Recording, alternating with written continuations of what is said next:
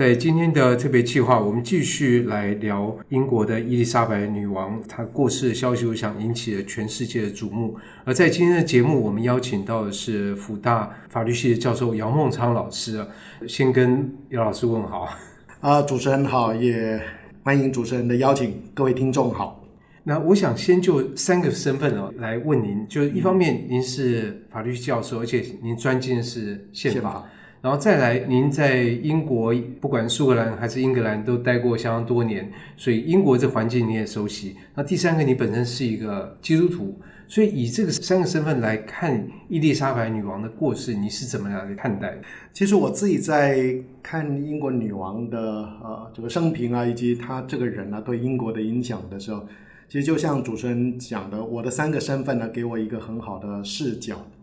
女王本身她是宪政国王，所以她本身效忠的是英国的宪政，她也宣誓要遵守英国的法律，她本身就是啊法律的一部分。同样，她也是英国国教派的领袖，所以作为啊众信徒的榜样，她有责任呢去协助教会从事啊相关的坚固信仰以及带领人民的工作。所以基督徒。跟一个法律的执行者，这个身份呢，女王都有。那女王本身，各位，如果你注意到啊，在过去这段时间的这些报道，女王在苏格兰的 Balmoral Castle 啊过世之后啊。她第一个停灵的地方是在啊，Edinburgh 的 St. Giles Cathedral。那 St. Giles Cathedral 对我们台湾长老教会的朋友来讲啊，他一看就说这是全世界所有长老教会的原乡总部，真的？总部啊，哇，所以他的地位其实非常的高。因为苏格兰的教会它并不是像啊，比如说 St. Paul 啦或 St. Peter 这样有那么显著的一个法定地位。但是呢，他的所在的那个地方，包含他的教区，我跟主持人所就读的爱丁堡大学呢，也在那附近。那著名的 New College，这就是爱丁堡大学神学院，这是所有长老教会的人进修啊会去的地方啊，也在啊那个附近。所以本身女王她的宗教身份，她也是长老教会的会友。所以我的朋友啊，就有这方面的研究，就提到。女王一旦她的人过了 border，就是英格兰跟苏格兰的边界的时候，她就变长老教徒，她就变成长老教会的会友。那同样的，他戴的王冠也不一样，他有苏格兰王冠。所以我们看到在 St. Giles 停灵的时候，他的灵柩上面放的王冠跟在葬礼是在 London 不一样，London 是帝国王冠，但是呢，在啊苏格兰的时候，它是苏格兰。王冠，所以在呃苏格兰的那个典礼的时候，人家称呼他是 The Queen of Scots，苏格兰女王的身份，所以她有两种身份。对，我们其实一般提 UK UK，我们都提的很习惯，是，是，但没想到它代表其实就是 United Kingdom，就是联合王国。对，换句话说，为什么联合？因为这个统治者他既是英格兰国王，也是苏格兰国王。对。可是我们知道是 UK，可是往往不会把它跟这件事连在一起。其实很多的时候，英国是透过这种王室的疑点啊，让我们知道这个国家的背景。比如说呢，这一段时间各位看到在灵柩上面覆盖的王旗。那个纸上有好几块，三只狮子哦，有两块。那其实那两块，一个代表是英格兰，一个代表的是威尔斯。所以我们一般讲啊，England and Wales。那另外那一只啊，呃，这个站立的狮子哦，它代表的是苏格兰，就是这个红色跟黄色的那个。对对对对对。然后呢，那个竖琴，竖琴是爱尔兰啊，就像这个喜欢喝 Guinness，对对对对，健力士都是啤酒，因为认清楚的那个 logo 哦。所以它这个王旗本身呢，它会比现在的英国国旗哦更有象征性，就就象征这个王国的联合哦。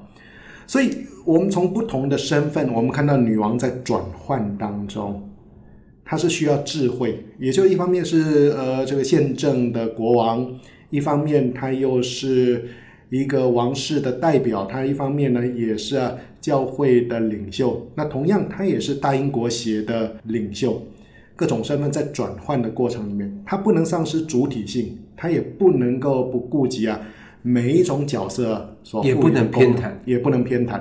所以呢，主持人问我说：“哎，我的这种角色，帮我在大学任教，我本身也是一个信徒，我教宪法，然后呢，我也很多时候分享圣经的东西啊。其实，在很多的时候，我们并不是以单一个角色，但是呢，透过这种转换的过程里面，多样，然后那种啊，持守于内在一致性啊，这是我从女王身上可以感受到也学习到的。”那如果说就我们，我想很多人大家在电视新闻上都看到了有一些画面，然后包括呃仪铃或者包括葬礼，所以从这些仪式执行里面可以反映出英国宪法什么实质的内容吗？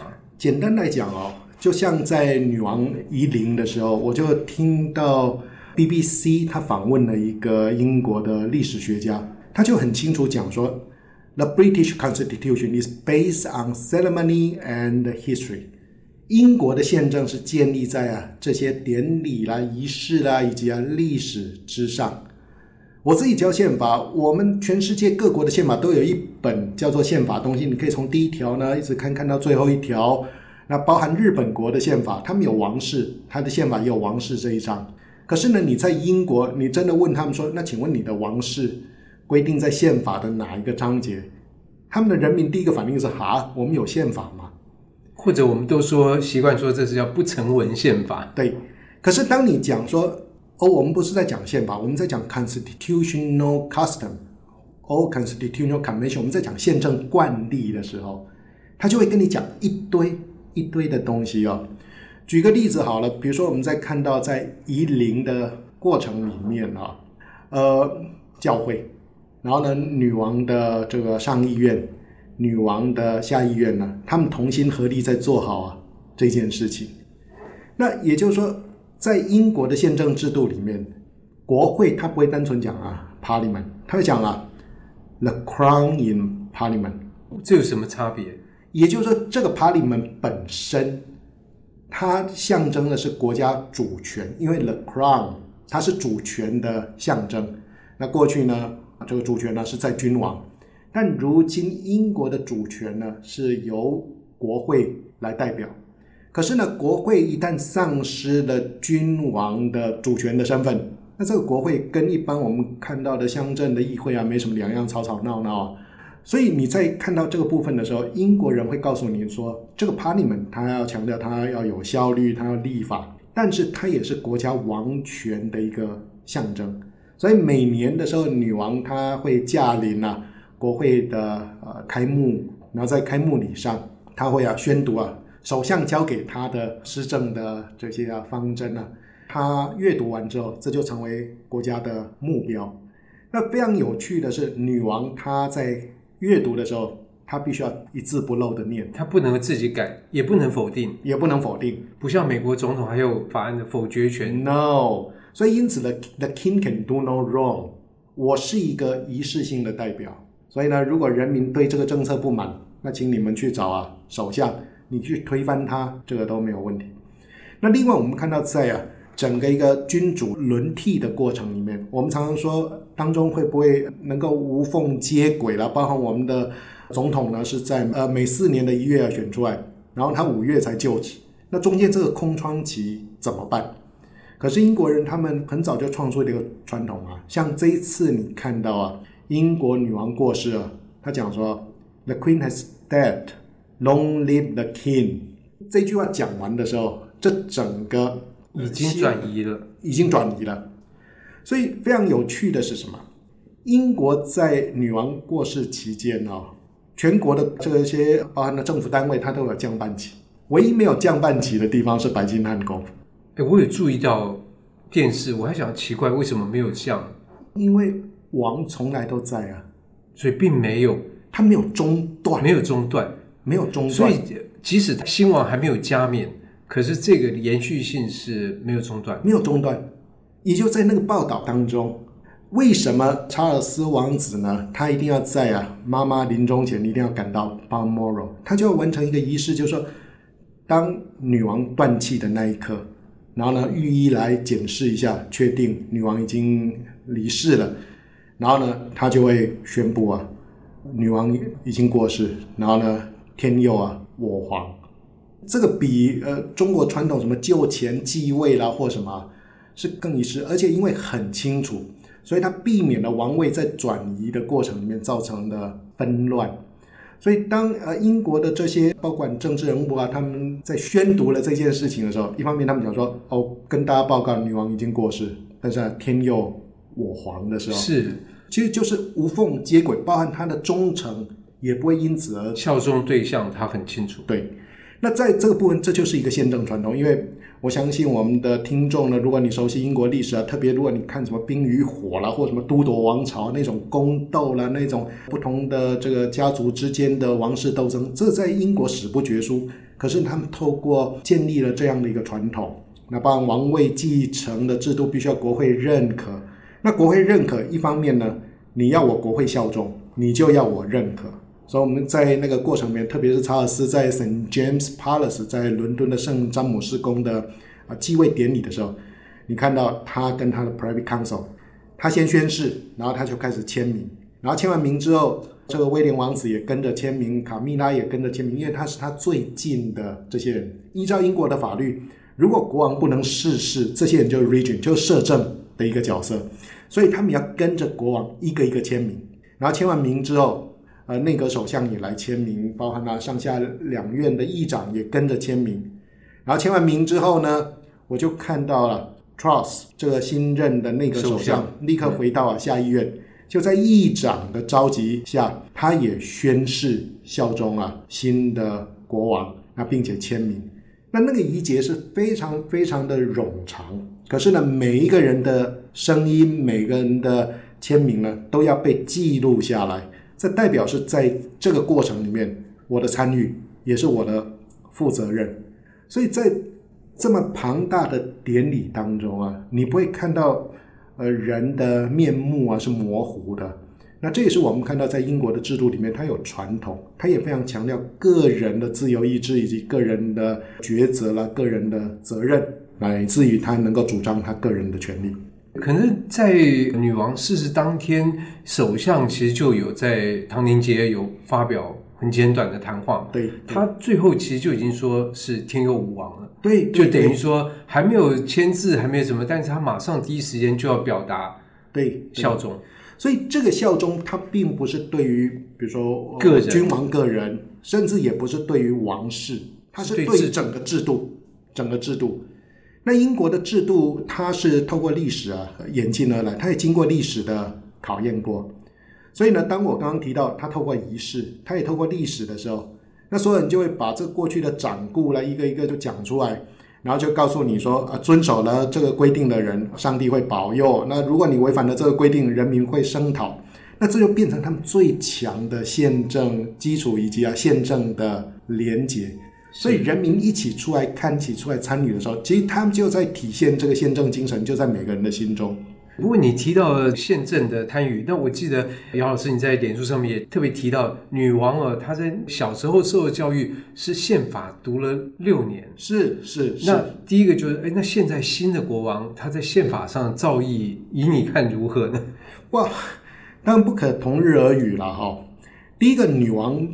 陛下，他生下来的时候，他只是一个王子的王室的女儿，王子的女儿。嗯、因为他的爸爸乔治六世，他还有个哥哥，就是爱德华八世嘛。我们都知道，后来爱德华八世因为不爱江山爱美人啊，他跟辛这个这个辛普森夫人夫人啊这个结婚，以至于他违反了王位继承法，被要求一定要逊位，所以他的爸爸才临危受命啊，突然变成君王。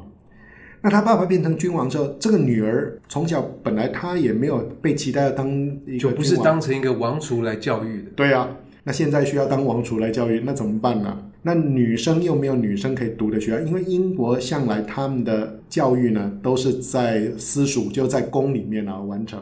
那这时候国王呢就找到伊顿公学，这是英国最有名的贵族学校，找到他们的副教务长，然后就说：“你可不可以来教我的女儿？”那副教务长的第一个疑问就是说：“我有什么可以教公主的地方？”国王就跟他讲：“你教两件事嘛，一个是英国宪法，第二个是历史。历史”这个副教务长说：“我很忙，学生的事我都搞不定了，我我没有时间从温莎。”国王有旨意，你还违抗旨意？学生为重，所以要他从温莎跑到啊白金汉宫哦。这个老师说他办不到啊。就国王说这样好，我叫我女儿啊，就直接去一等这个地方啊找你。然后呢，女王那时候很年轻的小女生啊，跑去啊伊顿的时候，她说：“哎，老师啊，我们为什么不是跟那些男生一起上课？而且他们上课好像蛮有趣的。那我觉得一个人上课太无聊。对，我一个人上课，而且哎，请问我这个课本啊，是不是大家都要读的东西？”结果他老师说：“不是，只有你需要读，因为只有你要承担这样的责任。”所以女王自己回忆嘛，她大概从呃十十一二岁的时候，她总共上了六年的课，然后一直到十七八岁，他们呃英国的传统会有一个壮游 （Grand Tour），所以呢，包含呢英国女王啊被带到法国去啊，然后去学习啊法文这些啊，这是后话。可是女王在学的过程里面，她最主要是从这些典籍当中了解，就是说君王跟国会的关系，君王在历史上他的宪政角色。君王如何恰如其分地行使他的宪政的职权？那这个职权呢，包含他对首相，他有这个劝勉，然后呢提醒以及警告的这一相关的权利。可是呢，这些首相每一个来头都比他大。比如说，他第一个首相丘吉尔，丘吉尔整整大他 五十岁，四朝元老。就等于说小，小小女生女王从小就看到这个是伟人般的人物啊，这是是连他爸爸都很尊敬。他怎么带领这个首相？所以当他们之间呢有一些冲突的时候，女王回到了她小时候的一个记忆，然后把她的笔记本拿出来，然后呢看到里面的内容，她知道要怎么跟首相啊去进行对话。她用宪政的这一理念呢来当成基础，来当成基础来跟首相讲的时候，我们会想说，一个年轻的女王，她面对工业标炳的这个。这个元军哦，那随便搬个你爸怎样，我你阿公怎样，我都受不了啊，都受不了啊，真的。或你小的时候我怎样啊，哦、他也受不了。可是女王的自信跟她的那个底气啦，她的那个基础何来？八百年的宪政是支持了女王她讲话的分量。后来丘吉尔他也佩服嘛，感激涕零嘛，然后承认就说在应对进退之间有一些失察之处，他也承诺要去去修补啊改进。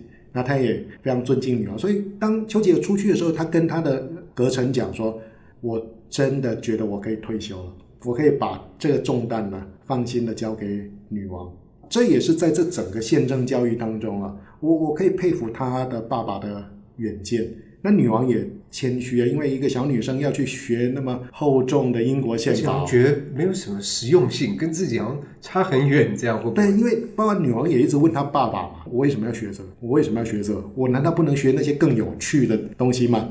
然后她爸爸就说：“你就好好去学，那老师会认真的教。”所以我自己在想说，全世界有哪一个君主曾经受过这样的教育？那刚刚主持人有问了，包括女王她的孩子有没有受过这样的教育？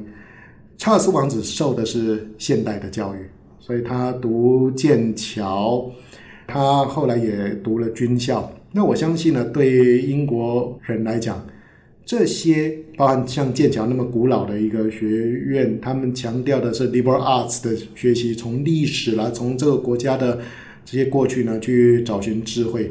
那这些呢，查尔斯王子还有包括威廉王子啊，他们也都啊。在正规的教育里面有所领受。最后想请问姚老师，就是我们这次看这个英国女王的葬礼，但第一个时间拉得非常长，然后第二个觉得动员的人非常非常多，然后第三个有条不紊，好像觉得他们已经演练很久的感觉。没错。我们现在都知道，这整个一个计划呢，它叫做 London Bridge 这个 Operation 伦敦铁桥计划。伦敦桥，那也非常有趣啊！在这整个计划当中啊，意外启动了一个叫独角兽的一个行动。哦，这又是什么？不过独角兽顺便一提是苏格兰的象征。苏格兰，苏格兰象征。也就是说，如果女王驻跸在呃苏格兰啊，或者她停留在苏格兰期间发生了故去的这个情况。那在苏格兰境内就是这个 Unicorn 独角兽啊，所以这个伦敦桥计划的范围不及于苏格兰。是，那原本这个计划大概我知道是在一九六零年的时候就已经开始在进行，所以呢，包含要动员的警力啦，动员的这些啊御林军啊，那最主要是要向世界各国啊报告，然后来邀请他们参加女王的等于说呢国葬礼。所以包含 BBC 那时候啊。甚至呢，他们有一个暗号，暗号叫 London Bridge Falling Down，哦，所以这歌不能乱唱，不不能乱唱。我 不知道你唱的时候大家知道什么，对对对，但是你不能，它这是一个暗号，这是一个暗号。嗯、也就是说，如果女王过世了，第一个时间是打电话给首相，也就把这个暗号啊讲给首相。那首相那时候都有接线生嘛，接线生不不知道发生什么事情，他们只是说，哎，宫里传来啊，London Bridge，好啊，那首相就知道怎么一回事，就开始启动啊相关的计划。可是我非常非常意外的事情啊。也就是说，这个计划在过去啊，它不断的在改进当中，所以呢，它曾经在几次了，一次就是 Queen Mother，就女王的母亲，在二零零二年过世的时候，嗯、其实他们就也是在演练。那另外就去年菲利普亲王过世的时候，我相信这是最后再检视一遍。那我看到这个整个转播，我我非常非常惊讶哦，惊讶也就是从这整个那么长的一段时间，包含了。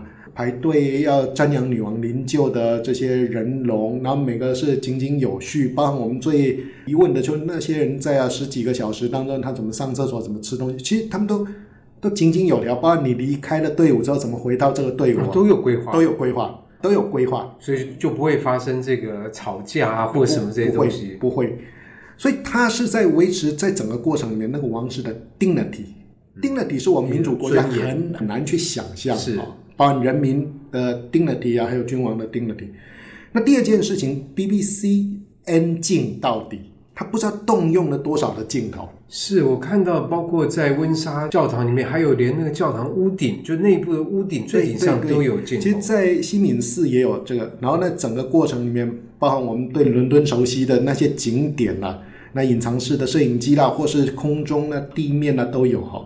那 BBC 用最好的画面把它呈现，可是不管怎么呈现，我们看到在这个过程里面，包括那个宫中大臣呐、啊，还有御林军呐、啊，还有伦敦警方啊，井井有条，非常精准。而且呢，他们事先公布的我们的时间，它有 checking point 是什么时候到什么地方，包含他的敲鼓的鼓点，然后走路的步伐，然后把那整个安排的是呃丝丝入扣啊，然后一丝不苟。所以我们就看到，这就是整个英国的精神。它并不是只是透过科技，那当然如果没有科技，这些是做不到。可是它的那种内在的自律啊、纪律啊，这是我我非常惊讶的。而如果从整个画面来讲的话，我想全世界人都承认啊，就如果从奥斯卡的一个角度来讲，它不管技术上啊什么，全部都能够达到奥斯卡奖的一个要求，包含那个画面的美感、颜色。连一个士兵身上的军服，他的帽子，他戴的呃绣的饰啦，他的勋章啦，他的所有的配备包含马啦，那呈现的是一种美感。那这种美感，我觉得我们国人在理解的过程中，我们可以啊去想，到底是就不是只有看热闹而已。不是，所以用了一个字眼叫 magnificent 这个字眼，这个字眼从呃字典去查的时候，它强调是。它是极端的美丽，让你觉得震撼、让赞叹，然后无法想象，然后印象深刻。我想这是在看这整个转播的过程里面，大家的感想是这样。是，而且没有夸张，也不没有什么哭天抢地，没有，没有，就是非常静肃。然后你会看到，在整个过程里面有礼有节，包含在做礼拜的过程里面。政治人物没有人讲一些不该讲的话，全部按照圣经，然后井井有条。其实我相信这一切都是在女王陛下她生前的时候，她已经啊计划好。而女王在这整个过程中，她透过这个典礼，让全世界看到英国的价值所在，然后让英国人民感受到对对文化啦、对自己的一个传统的一种骄傲感，还有对未来的信心。对，否则很快的。冬天到了，英国通货膨胀这么高，那其实人民还是很辛苦。人民是需要被激励的。同样，女王也很多人在讲，女王为什么会在苏格兰过世？当女王在苏格兰过世，这不一定她可以选择的。我相信她有预期，我相信她有预期，嗯、因为女王固定她会去苏格兰去避暑。女王如果她身体真的是很辛苦啊，那她可以回来，甚至她可以不用去啊，她可以不用去啊。可是他坚持要去，而且在女王过世的前两天接见了卸任的首相啊，也是在苏格兰接见。对，Boris Johnson，然后接见之后再啊接见了新任的首相。他完成任命之后，他才过世。而试想，当英格兰的国王，他也是啊，苏格兰国王在苏格兰过世，他也在苏格兰停灵。那苏格兰人民怎么会去说我们要去独立？起码在很短的一段时间之内，他不会再提这件事情。哇，这个这样想想，我觉得非常有智慧，非常有智慧。所以女王她一生，她在在维系这个国家的团结，也在鼓励这个国家人民呢、啊，不要不要失望，不要放弃。然后要记得一切的美好，所以我非常感动。坎特布里大主教在整个典礼啊快要结束的时候，他致辞，他说：“We will meet again，我们会再见面。”这也是在疫情最严重的时候，在二零二零年的大概四五月的时候，女王她对啊全英国的人民啊呼吁说：“大家疫情来了，该待在家里啊，该戴好口罩，该打疫苗。然后我们要支持我们国家的 NHS，就国家的健康的。”体系健保体系，健保体系，然后呢，我们会再相见。所以我相信，在整个仪式的过程里面，其实你可以看到非常非常多感动的地方。对我们台湾人来讲，我们没有王室的传统，我们也没有像他们这种的宪政的背景，但是呢，从英国的例子啊，他的见证呢，让我们可以学习很多。觉得这样看，我觉得他真的是鞠躬尽瘁，真的是这个四个字。是，是，而这里面其实不管是从他个人的生平，还是从这次葬礼的安排，我觉得都有非常非常多东西可以看。今天很高兴能够请到姚蒙彰老师跟我们做一点分享。我相信这只是小小的部分，它还值得我们做更多的探索。但是我们要今天谢谢姚老师，谢谢嘉恒兄，谢谢各位听众。